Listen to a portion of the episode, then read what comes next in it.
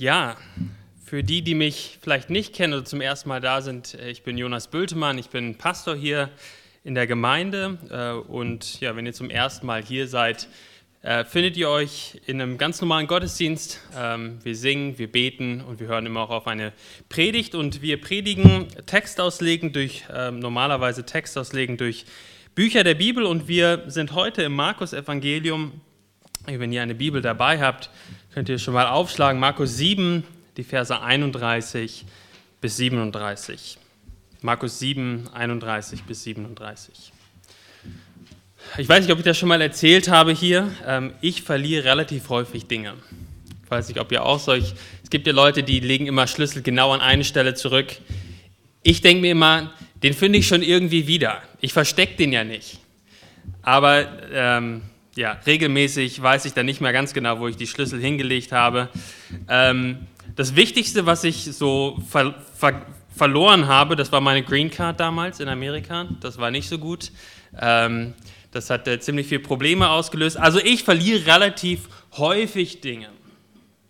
Und diese Verluste sind vermeidbare Verluste. Ja, man kann ich könnte mich besser organisieren und ich arbeite auch daran, in mir dran, drin. Wir haben jetzt ein Schlüsselanhängerboard, so, so, so ein Ding, wo ich meinen Schlüssel versuche. Immer wenn ich reinkomme, da muss der Schlüssel drankommen. Das sind vermeidbare Verluste. Aber dann gibt es im Leben ja auch unvermeidbare Verluste. Im Sturm fällt ein Auto auf deinen Baum und du verlierst dein Auto. Wie wir das letztes Jahr gesehen haben, eine Flut spült ganze Häuser und ganze Städte weg. Du wirst krank und du bist nicht mehr so belastbar wie früher, kannst deinen Job vielleicht nicht mehr ausüben. Du wirst älter und verlierst irgendwann vielleicht die Fähigkeit, Auto zu fahren. Alles Verluste, aber du kannst dich anstrengen, wie du willst. Das sind Verluste, die du nicht vermeiden kannst, die früher oder später auf uns zukommen. Vielleicht ein Unfall, der dazu führt, dass du nicht mehr, nicht mehr gehen kannst. Und dann gibt es ja aber auch Verluste, wo man Träume oder Wünsche verliert. Das heißt, man hat noch gar nichts bekommen, aber man wünscht sich etwas, aber man bekommt es nicht und es fühlt sich an wie ein Verlust. Aber alle Verluste dieses Lebens münden am Ende des Tages in einen großen, den einen großen Verlust des Lebens ein. Der Verlust des Lebens selbst, der Tod. Wir haben da häufiger ja auch schon mal drüber gesprochen dass der Tod eigentlich etwas Fremdes ist und nicht zu diesem Leben gehört. Gott hat es sich anders gedacht, Gott hat es anders geplant. Und doch gehört der Tod zur Lebenswirklichkeit auf dieser Welt. Jedes Mal, wenn ich am Straßenrand ein überfahrenes Tier sehe, ein Reh oder ein Vogel, und ich mir den so angucke dort auf der Straße, dann, dann denke ich, muss ich daran denken, dieses Reh, dieser Vogel, der wurde nicht dazu geschaffen, auf tot auf der Straße zu liegen. Gott hat ihn geschaffen zum Leben. Er sollte eigentlich fliegen und in den Feldern rumlaufen.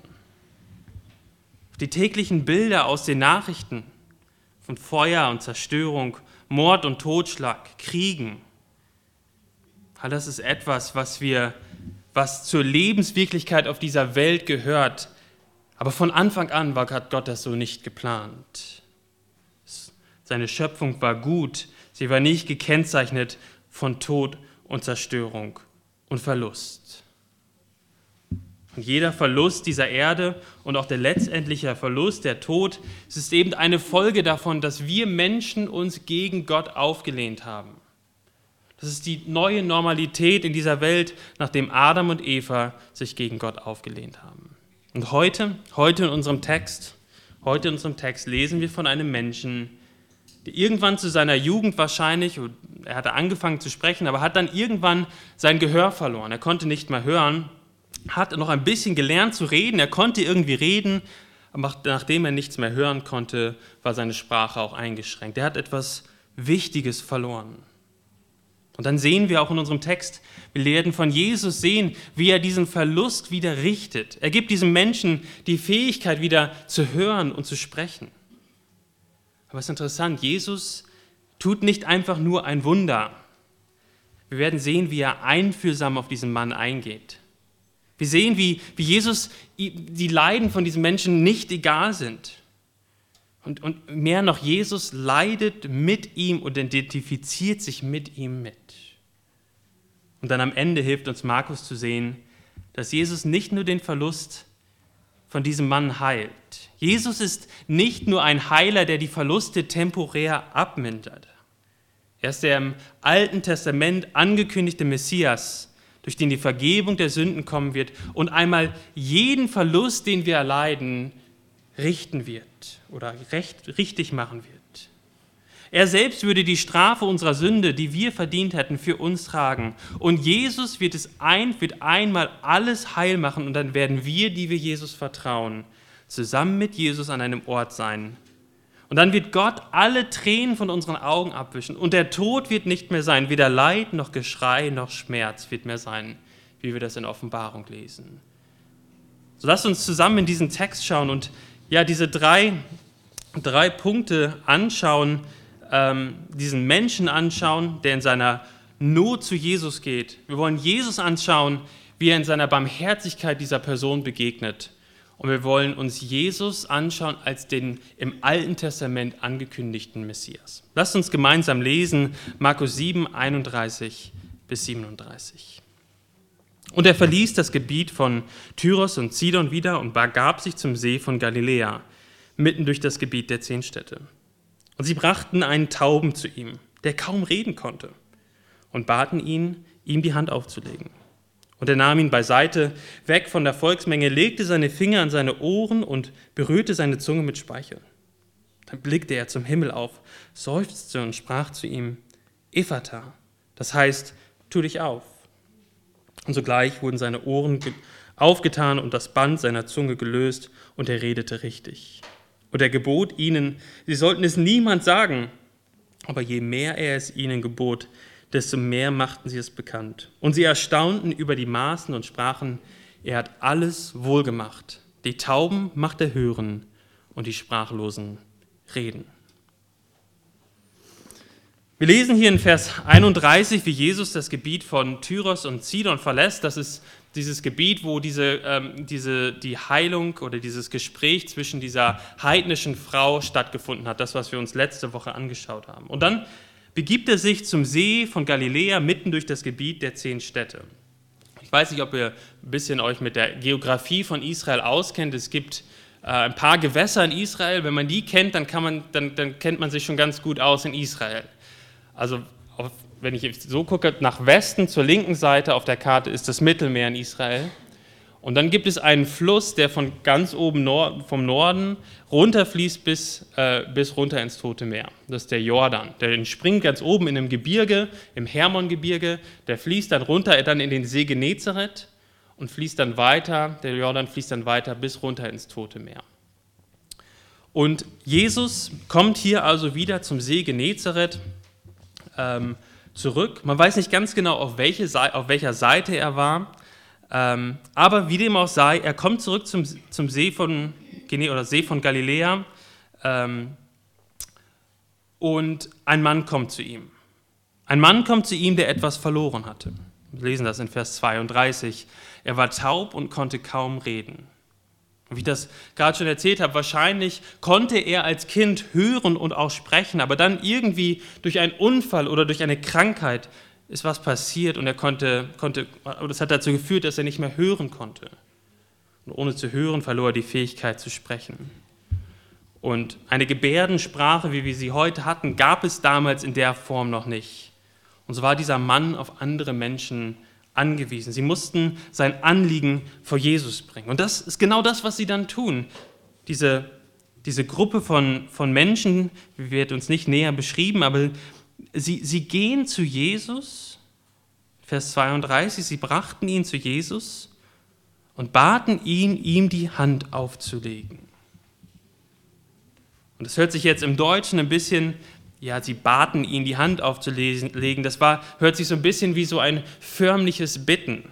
Ja, ich weiß nicht, wenn ihr Familienfeiern habt oder im Hauskreis und es gibt, sind viele Autos da und die Autos sind eingeparkt, ja, dann, dann geht man hin zu demjenigen und sagt, ja, könntest du, dann, dann bittet man ihn, sein Auto rauszufahren, damit man auch selber rauskommt mit seinem Auto. Aber das ist nicht das, das, das höfliche Darum bitten. Das Wort, was dahinter steckt, ist ein anflehendes Bitten, ein, ein vor, vor Jesus niederfallendes anflehendes Bitten, diesen Menschen zu heilen. Diese Männer haben, diese Menschen haben die Not dieses Mannes und die Hoffnung dieses Mannes vor Jesus zum Ausdruck gebracht. Bitte Jesus, heile ihn, lege deine Hand auf ihn, tu was. Ich glaube, da können wir zum ersten Mal anhalten hier. Was machst du mit deinen Verlusten und deinen Leiden im Leben? Wir leben ja Verlust und Leiden in, auf kleiner Ebene jeden Tag. Ich weiß nicht, wie es euch so geht, aber es gibt so Wochen und Monate, auch manchmal in meinem Leben, wo alles irgendwie nicht so richtig läuft. Vielleicht Krankheiten da sind, die einen einschränken. Und dann macht man viel, und das ist jetzt bei mir letzte Woche passiert, Paige, äh, mit der Schwangerschaft, ihr geht es nicht so gut, es ist viel los und es ist anstrengend. Und dann setze ich mich hin zum Predigt vorbereiten und ich vergieße ein Liter Buttermilch über meinen Schreibtisch. Nicht nur Buttermilch, mit Ananas püriert, ja, so Fasern, überall. Und ich dachte, ja, wirklich, jetzt, jetzt muss ich erstmal wieder alles sauber machen. Für zwei Tage hat, dieses, hat das Büro gerochen nach Ananas. Und das kann einen nach und nach, wenn man nicht aufpasst, auch runterziehen. Es hinterlässt wie so ein Nebel, in dem man sich irgendwie bewegt, sein ganzes, sein, sein, sein Leben lebt kleine Verluste. Es sind ja kleine Verluste, aber dann gibt es auch diese großen Verluste, die wir erleben, je länger wir leben. Wir sind noch in so einem E-Mail-Verteiler aus unserer alten Gemeinde in Amerika und die ist auch ein bisschen größer. Da kriegt man dann alle möglichen Dinge auch mit, auch große Verluste. Zweimal schon in den letzten drei Jahren ist ein Kind gestorben. Verluste, die auch nicht rückgängig gemacht werden können. Wie ich das eben schon gesagt habe, Verlust muss auch nicht immer bedeuten, dass wir etwas, was wir etwas, oder dass wir etwas, was wir vorher hatten, verloren haben. Manchmal sind es auch die Wünsche, die Möglichkeiten im Leben, die sich einem verschließen. Und wir fühlen trotzdem, auch wenn wir es nie hatten, diesen Verlust. So erleben wir diese Verluste, diese Leiden auf kleiner Ebene jeden Tag und im Laufe unseres Lebens auch die größeren Verluste. Was machen wir da in diesen Lebenssituationen mit unseren Verlusten? Was mache ich damit mit meiner Buttermilch, die sich über meinen Schreibtisch ergossen hat? Was mache ich, wenn es vielleicht irgendwann dazu kommt, dass jemand, der mir sehr lieb ist, stirbt? Was mache ich mit den großen Verlusten meines Lebens, die nicht rückgängig gemacht werden können? Was mache ich dann mit meinen Gedanken, die sich anfangen zu kreisen? Was mache ich mit der Panik, die aufkommt, wenn ich nach vorne schaue und mich frage, wird das immer so bleiben? Was mache ich mit der Depression, die sich mehr und mehr ausbreitet, während ich in die Vergangenheit schaue und sage, es wird sich nie ändern? Lasst uns so wie diese Menschen sein und zu Jesus gehen und ihn anflehen. Lasst uns ihn anflehen, zu ihm ins Gebet fliehen und Jesus unsere Gebete ungefiltert bringen. Etwas, was uns die Psalmen vorleben und ich glaube auch, was diese, diese Männer hier gemacht haben. Sie haben Jesus angefleht, sie haben nicht vorher ihre Gedanken sortiert sind zu Jesus gegangen und sie haben ihr Anliegen ausgeschüttet. Und dazu bist du auch als Christ eingeladen. Wir können das in den Psalmen immer wieder nachlesen. Wir sind eingeladen, unreflektiert unsere tiefsten Gedanken in der Gegenwart Gottes auszuschütten. Nicht, nicht vorher zu sortieren. Unser, unser Gott ist nicht wie, wie ein Bankberater, ja, wo man sich richtig schön rausputzen muss, den man überzeugen muss, dass man, dass man es wert ist wo man die, die, die schlechten Sachen lieber ver, vertuscht und sein schönstes Hemd anzieht und sein Sakko anzieht. Wir dürfen unsere tiefsten Gedanken in der Gegenwart Gottes unreflektiert ausschütten. Unsere Zweifel, unsere Fragen, unsere Anliegen, unsere Ängste, unsere Sorgen, unsere Verzweiflung, unsere Panik, unsere Depression, alles dürfen wir auskippen. Jemand hat das mal verglichen mit einer Lego-Kiste. Den Vergleich fand ich klasse Unsere Kinder sind noch zu klein, aber die Älteren, wahrscheinlich auch die mit, mit Jungs, ihr kennt, ihr habt so eine große Lego-Kiste, wo sich dann so alles sammelt. Und, und diese, diese, der Vergleich ist, es ist wie bei einer Lego-Kiste, die man einfach, sie ist voll und man dreht sie einfach um und schüttet sie aus. Man sortiert nicht vorher die Steine.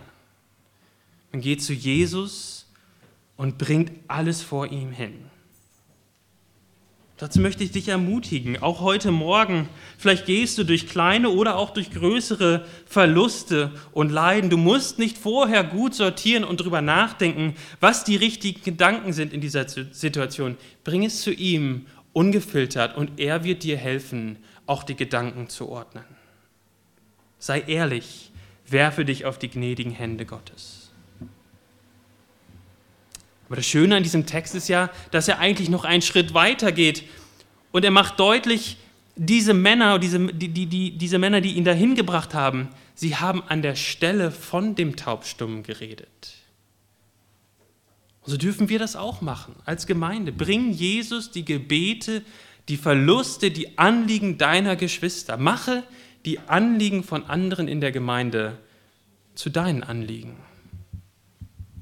So, so möchte ich uns, auch, auch mir persönlich, das wieder auch und, uns aufrufen und uns, ja, äh, uns aufrufen, das zur Priorität zu machen, auch füreinander zu beten. Eine super Möglichkeit ist, dass wir einfach unsere Mitgliederliste nehmen und sie, sie Stück für Stück durchbeten. Immer vielleicht ein paar Namen pro Tag oder eine Seite pro Tag und für sie beten. Und dann, dann nutzt die Möglichkeit auch so, wie wir im Moment Gemeinde leben, mit den Gottesdiensten am Sonntag und dann den Hauskreisen, auch den Gebetskreisen. Nutzt das, um zusammenzukommen, um wir, damit wir füreinander die Anliegen vor Gott bringen können. Lasst uns eine mehr und mehr zu einer Gemeinde, dass wir zu Christen werden, aber auch zu einer Gemeinde werden, die füreinander vor Gott eintritt und unsere Anliegen vor Gott bringt. Nun, der Rest der Text, des Textes jetzt liefert uns Gründe dafür, warum Jesus wirklich die Hoffnung in, in unserer Not ist. Warum ist Jesus wirklich die Hoffnung in unserer Not? Und wir, wir sehen in einem, in einem, zweiten Punkt äh, die, Jesus Barmherzigkeit in Person, in Versen 33 bis 35. Ich weiß nicht, wie euer letzter Arztbesuch war oder euer letzter Krankenhausaufenthalt. Wir haben in den letzten Jahren so einige Besucher verschiedensten, verschiedensten Krankenhäusern in Amerika, in München, wo wir noch in Münster. Wir haben verschiedene Krankenhäuser erlebt und manchmal war die Betreuung richtig gut. Ja, zum Beispiel, ich erinnere mich an eine Situation, Paige kann den Venenzugang nicht gut angucken, das mag sie gar nicht. Und da hat eine Pflegerin ihr geholfen, indem sie einfach einen Verband um den Ellenbogen gewickelt hat, damit sie es nicht sehen muss. Und andere Male haben wir erlebt, dass das Pflegepersonal in deutschen Krankenhäusern so eng getaktet ist, dass die Behandlung, das, diesen Begriff habe ich, habe ich gelesen, das von den fand ich gut, die, die Krankenhäuser so eng getaktet ist, dass die Behandlung auf das technisch funktionale Abarbeiten reduziert werden musste. Es wird das gemacht, was notwendig ist, aber die Menschlichkeit ist manchmal nicht möglich, weil es so eng getaktet ist. Und hier in unserem Text hier in unserem Text steht Jesus Christus, der Sohn Gottes, der mit einem Wort den Sturm gestillt hat, der 5000 Menschen mit ein paar Broten und Fischen gesättigt hat, der auf dem See umhergegangen ist, der vor Tausenden gepredigt hat, der eine Berühmtheit war in der damaligen Zeit, der ständig von Menschen umringt wurde. Jesus der in seiner göttlichen Natur auch zu diesem Zeitpunkt, wo er dort stand, das ganze Universum zusammengehalten hat. Dieser Jesus sagt zu diesem Niemand, diesem Taubstumm, komm mal her zu mir, komm mal her zur Seite, weg von der Menschenmenge, die uns bedrängt. Habt ihr es gelesen, wie Jesus ihn zur Seite nimmt, von der Menschenmenge weg? Jesus, Jesus war nicht gestresst von der Menschenmenge. Er, er war nicht gezwungen, sein Gespräch mit diesem Mann auf das technisch-funktionale Abarbeiten zu reduzieren. Er nahm sich richtig Zeit und ist auf diesen Mann eingegangen. Und das ist das auch etwas, was ich dir und uns heute Morgen auch aus dem Wort Gottes zusagen möchte. Jesus, so wie er das, wie wir das im Matthäusevangelium lesen, Jesus ist barmherzig, von Herzen demütigt, bei ihm wirst du Ruhe finden für deine Seele. Jesus sagt von sich selbst, oder wir lesen dann weiter, wenn du in deiner Not zu ihm fließt, dann wird er auch dir in deiner Not begegnen. Jeder, der zu ihm flieht, ist wichtig. Und als Taubstummer in der damaligen Gesellschaft, dort stand er noch viel mehr am Rande der Gesellschaft, als es heute ist. Die Barrieren als Taubstummer waren noch viel größer. Ja, heute, ich habe das mal nachgelesen, können Taube und Gehörlose durch Gebärdensprache eigentlich alles ausdrücken, was sie wollen. Ja, die deutsche Gebärdensprache hat 19.000 Worte. Es, ist, es, gibt auch nicht, das hatte ich vorher auch immer so gedacht, es gibt eine Gebärdensprache auf der Welt, die alle Gehörlosen reden. Es gibt unterschiedliche Gebärdensprachen. Also eine französische Gebärdensprache ist anders, auch von der Grammatik her, als die deutsche. Und dann gibt es wohl sogar verschiedene Dialekte in der Gebärdensprache. All das hatten die damals nicht. Wahrscheinlich war dieser Mann ständigen Blicken ausgesetzt, Menschen haben auf ihn gezeigt und er konnte es ja auch sehen mit seinen Augen. Er hat vielleicht gegrunzt und irgendwelche Laute von sich gegeben. Er war hilflos und angewiesen und manche Leute haben ihn wahrscheinlich so behandelt wie einen Aussätzigen. Und hier nimmt Jesus ihn zur Seite. Und ich finde es so ergreifend, wie Jesus sich um ihn kümmert. Er hätte ja ein Wort sprechen können und ihn heilen können. Jesus hätte das machen können. Aber guckt mal die Art und Weise, wie er heilt. Er kommuniziert, wenn wir das uns gleich anschauen, er kommuniziert in einer Art und Weise, dass dieser Mann mit, seinem, mit seinen tauben Ohren es verstehen konnte. Das Erste, was wir sehen, ist, dass er ihn physisch berührt in Vers 33, wo wir lesen, dass er ihn äh, die Finger in seine Ohren legt und seine Zunge mit Speichel berührt und sagt, ich, ich, ich sehe das, ich sehe das, dass du dass du nicht hören und nicht sprechen kannst.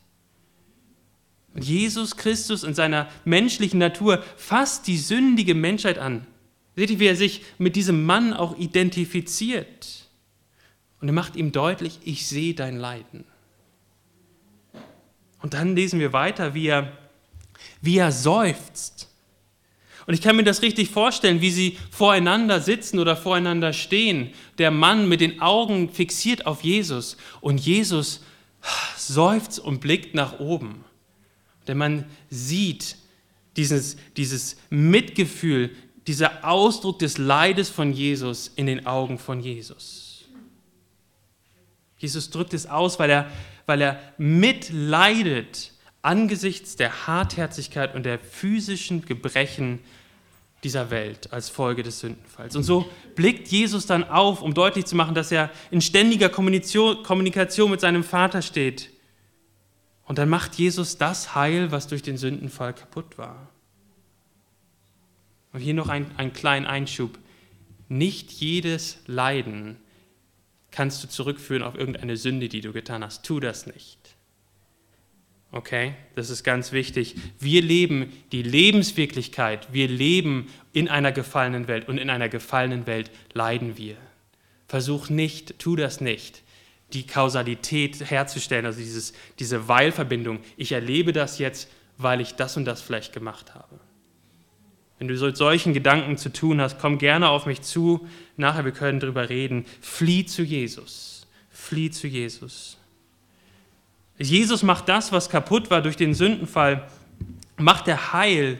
Und Jesus spricht ein Wort, Ephata. Und die, die Ohren öffnen sich und die Zunge löst sich.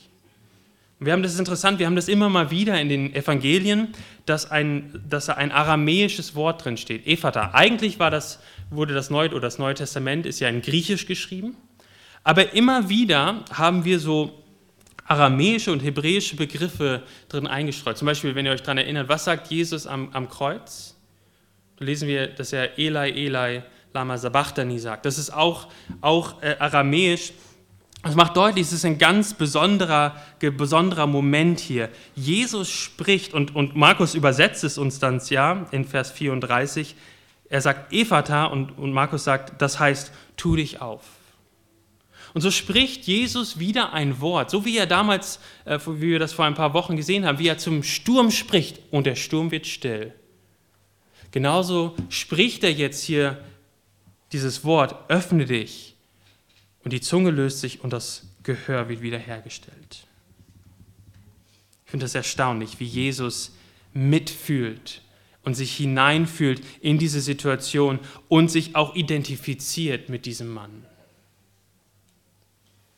Aber so erstaunlich diese Heilung auch ist, Markus schreibt diese Geschichte nicht nur auf, um uns zu zeigen, dass Jesus Wunder getan hat und, mit uns mitfühlt. Und das ist unser dritter Punkt. Der Messias ist da.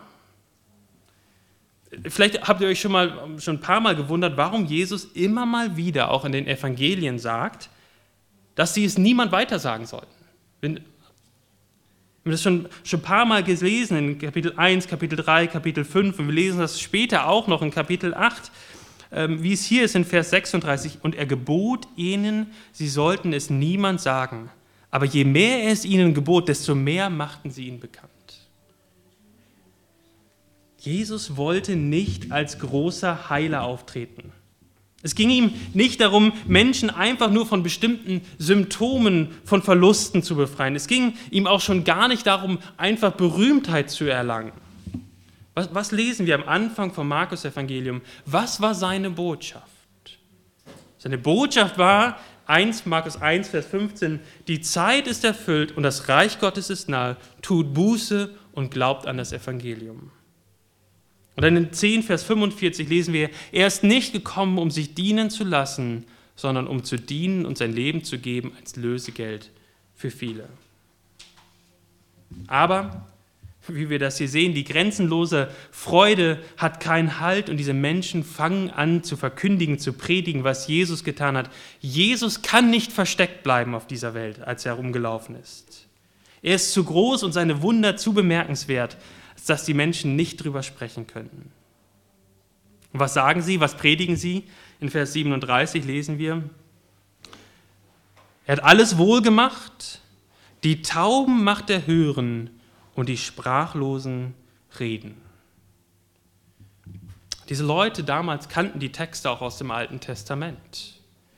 Im, Jesaja, im, im, im Propheten Jesaja lesen wir Kapitel 35, dann werden die Augen der Blinden aufgetan und die Ohren der Tauben ge geöffnet. Dann wird der Lahme springen wie ein Hirsch und jauchzen wie die Zunge des Stummen. Und diese, diese Texte im Jesaja, Propheten, die prophezeiten Israel echte Rettung. Ihre Feinde würden besiegt werden. Alles würde gut werden. Und es sollte jemand kommen, der, das, der diese Rettung bringt, der Messias. Und jetzt ist jemand hier, der die Tauben wieder hören macht. Da ist jemand, der die Stummen wieder sprechen lässt. Und diese Leute sind begeistert. wir haben das ja schon oft besprochen. Sie hatten gehofft, dass Jesus jetzt die verhassten Römer aus dem Land vertreibt und den Himmel auf Erden aufrichtet. Aber Jesus Jesus hat seinen Auftrag nie vergessen. War er der Messias? Ja, definitiv. Aber Jesus als Messias wusste auch, dass derselbe Prophet Jesaja in Kapitel 53 angekündigt hat, dass der Messias für die Sünden und Übertretungen des Volkes leiden müsse. Jesus macht eines deutlich mit seinem Gebot zu schweigen. Wenn ihr mich nur als Heiler oder als politischen Messias verkündigt, dann habt ihr einen ganz zentralen Aspekt nicht verstanden. Das ist dieses, was wir in Kapitel 53 im Jesaja lesen und auch dann im Neuen Testament überall, dass er das Sühnopfer für unsere Sünden ist. Diese Tatsache, dass wir als sündige Menschen ein stellvertretendes Opfer brauchen, um gerettet zu werden. Wir sind vor Gott aufgrund unserer Sünde schuldig. Gott, der gerechte Richter, muss Sünde strafen. Und wie wir das in Römer lesen, der Lohn der Sünde ist der Tod. Und Jesus, der Messias, der nie gesündigt hat, stirbt am Kreuz stellvertretend den Tod, den wir verdient hätten. Er stirbt am Kreuz wie ein Krimineller, wird in seiner menschlichen Natur vom Vater getrennt, damit du und ich echte Vergebung durch sein stellvertretendes Blut bekommen werden können. Das ist ein Bereich, der in der christlichen Welt heutzutage ganz stark angefochten wird.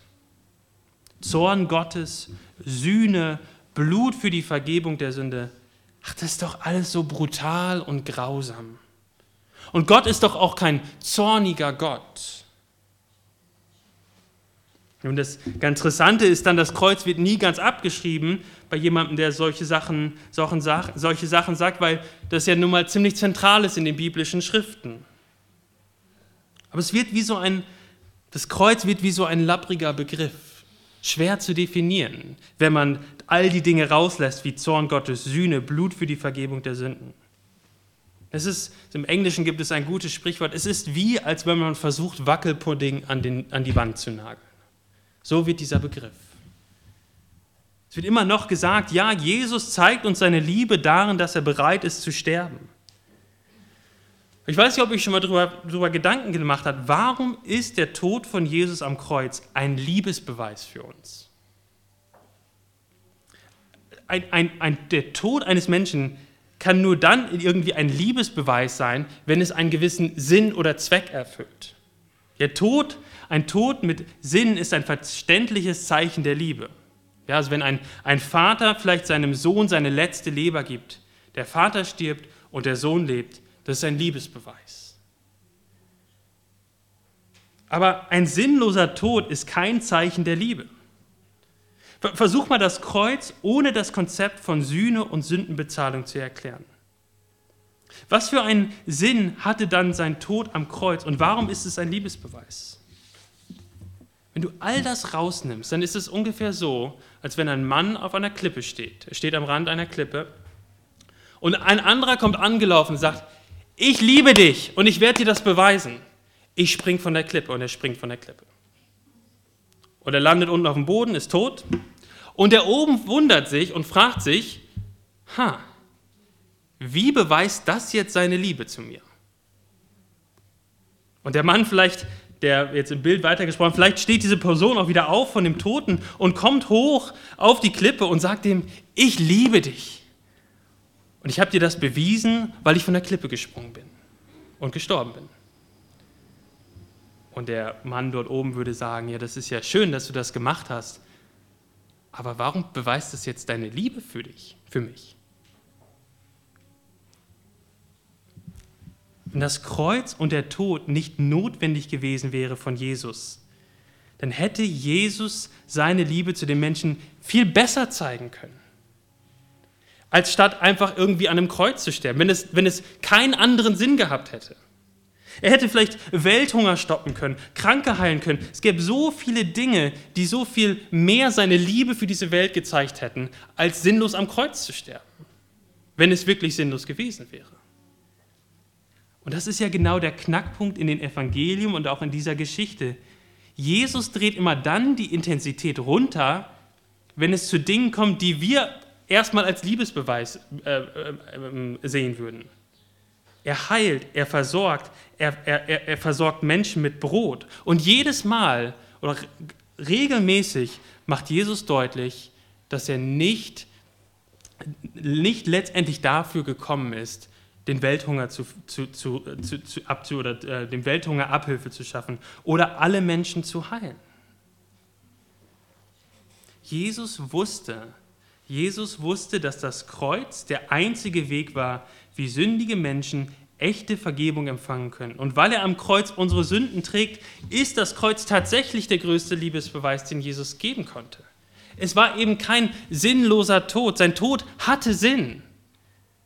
Er hat unsere Sünden getragen und jeder, der ihm vertraut, wird ewiges Leben haben und Vergebung der Sünden empfangen. Aber die Geschichte, so wie ich das ganz am Anfang erwähnt habe, die Geschichte dieser Welt ist noch nicht zu Ende. Jesus hat am Kreuz für unsere Sünden bezahlt, er ist dann auferstanden. Jeder, der durch Glauben zu Jesus, zu seiner Gemeinde gehört, wird einmal auf einer neuen Erde unter einem neuen Himmel lesen, so wie, leben, so wie wir das in Offenbarung 21 lesen. Und wisst ihr was? Dann wird es keinen Hunger mehr geben, keine Blindheit mehr, keine Taubheit, kein Krieg, keine Tränen, keine Ungerechtigkeit und auch kein Verlust. Und mehr noch, es wird echte Gerechtigkeit geben, echte Wiederherstellung, es wird echte, ewige Freude geben. Und so sind alle Heilungen, die Jesus tut, auch die wir hier in dem Evangelien lesen, alle Heilungen sind Schatten, Vorausschattung dieser neuen Erde unter dem neuen Himmel. Der, der, der Taubstimme hat irgendwann wieder seine Fähigkeit zu verloren zu reden, spätestens dann, als er gestorben ist. Aber die christliche Hoffnung und Gewissheit ist, dass es auf der neuen Erde unter dem neuen Himmel keine Verluste mehr geben wird, sondern nur ewige Freude. Und hier ist der Punkt. Die Evangelien machen aber deutlich, und diese Geschichte macht das auch deutlich mit dem, was Jesus am Ende sagt, dass diese herrliche Zukunft nur über den Leidensweg des Kreuzes möglich ist, um das Problem unserer Sünde zu lösen. So haben die Menschen damals sich wahrscheinlich gewünscht, dass Jesus all ihr Gebrechen für immer heilt. Aber Jesus wusste, was wirklich notwendig war. Ich glaube, so geht es uns doch auch oft. Wir kommen zu Jesus in unserer Not und mit unseren Verlusten und wir verstehen nicht, warum er nicht jetzt alles heilt und wiederherstellt. Aber unsere christliche Hoffnung ist nicht, dass Jesus im Hier und Jetzt alles gut macht. Unsere Hoffnung ist, dass Jesus mitten im Leid bei uns ist, uns nie verlässt und auch das Leid und den Verlust, den wir erleben in unserem Leben, gebraucht, um uns mehr und mehr in sein Bild umzugestalten. Diese Erde wird nie der Himmel auf Erden werden. Diese Erde, so lesen wir das im zweiten Petrus, wird einmal vergehen. Jeder von uns, wenn Jesus nicht vorher wiederkommt, wird einmal sterben. Auf dieser Erde werden wir immer und immer wieder Verluste erleiden. Und Jesus wird es nicht wegnehmen, das hat er nicht versprochen. Aber wir wissen um seine Gegenwart und seine Gnade in allem Leid. Wir wissen, dass wir zu ihm fliehen können, Zuflucht finden können, Bedeutung und Ruhe in seinen Armen. Wir wissen, dass es ihm unser Leid nicht egal ist. Er leidet mit uns so wie, so, wie er mit diesem Mann mitgelitten hat. Das ist deutlich und so wie er es deutlich ausgedrückt hat. Und wir halten den Druck mit echter Hoffnung aus. Wir wissen um diese herrliche Zukunft, wo wir einmal sein werden, wo einmal alles gut sein wird. Wo Jesus uns einmal von allen Verlusten heilen wird. Aber das ist noch nicht hier auf dieser Erde. Und so wollen wir möchte ich euch drei Dinge mitgeben, ganz praktische Dinge, ähm, zu einem Buch von, äh, von einem Seelsorger aus Amerika, der selbst sehr viel Leiden erlebt hat in seinem Leben. Und er hat gesagt, als erstes müssen wir die, also drei, drei Wahrheiten festhalten, sagt er. Er sagt, wir begegnen manchmal unabwendbarem Leiden, die nicht aufhören werden, bis alle Tränen abgewischt werden und wir Christus von Angesicht zu Angesicht sehen. Diese großen Leiden, die unabwendbar sind, die werden wahrscheinlich auch für den einen oder anderen, je länger wir leben, kommen. Dass wir uns darauf vorbereiten, auch das anzunehmen, wenn diese Leiden kommen und auszuhalten bis zu dem Tag, wo einmal alle Tränen abgewischt werden, wenn wir Jesus Christus von Angesicht zu Angesicht sehen. Das eins. Er sagt als zweites, viele Leiden dauern nur kurz oder sind nur für eine gewisse Zeit und gehen dann weg sagt, halte aus. Halte aus in deinem Leid. Und als drittes sagt er, Gott ist bei uns und in uns am Werk, sowohl wenn unsere Leiden gelöst werden können oder auch wenn es keine, Leiden, wenn es keine Lösung gibt. Wenn wir diese drei Grundsätze verinnerlichen, dann können wir mit Hoffnung durchs Leben gehen und auch durchs Leiden gehen. Wir können Hoffnung haben, denn wir wissen, auf wen wir hoffen. Jesus wird seine Verheißung erfüllen und am Ende werden unsere Tränen abgewischt werden. Aber diese Anwendung, das ist, das ist das, was auch dieser Text deutlich macht. Diese Anwendung ist nur möglich, weil Jesus nicht auf der Erde geblieben ist und weiter Menschen geheilt hat und Menschen gefüttert hat, sondern weil er bereit war, am Kreuz zu sterben. Und ohne das Kreuz und die Bezahlung der Sünden wären wir in alle Ewigkeit von Gott getrennt. Getrennt an einem Ort der äußeren Finsternis, wo wir lesen, dass, das, dass es Weinen und Zähneknirschen gibt. Aber weil Jesus für unsere Sünden gestorben ist und uns mit Gott versöhnt hat, wird Gott werden wir keine Tränen auf unserem Gesicht haben. Nein, im Gegenteil, Gott wird jede Träne von unserem Gesicht wischen und es wird ewige Freude geben, weil Jesus für unsere Sünden gestorben ist. Und das gilt auch dir heute Morgen, wenn du Jesus Christus als deinen Herrn und Heiland vertraust. Amen. Lasst uns beten. Himmlischer Vater, wir danken dir für dein Wort. Wir danken dir, dass du Jesus gesandt hast auf diese Erde. Und Jesus, wir preisen dich, dass du bereit warst, Mensch zu werden. Und wir danken dir, dass du dich identifiziert hast mit uns, dass du auch jetzt hier, heute, morgen bei denen ganz nahe bist, die leiden. Und wir bitten dich, dass, dass sie zu dir fliehen. Wir bitten dich, dass wir als Gemeinde auch mehr und mehr und immer tiefer hineinwachsen, vor dir füreinander einzustehen und, und füreinander zu beten. Und, und dann danken wir, dass wir diese herrliche Zukunft haben. Diese herrliche Zukunft, die jetzt noch nicht Realität ist, aber wir wissen, dass es wahr ist, weil du alles vorbereitet hast. Und wir freuen uns darauf, eines Tages mit allen Gläubigen aller Zeit zusammen zu sein bei dir auf der neuen Erde, unter dem neuen Himmel. Und dann wird es keine Tränen mehr geben, keine Verluste mehr. Und es wird ewige Freude geben. Und darauf freuen wir uns, Herr. Wir bitten dich, dass wir bis dahin aushalten, dir festhalten und danken dir, dass wir zu dir fliehen können mit unserer Not. Amen.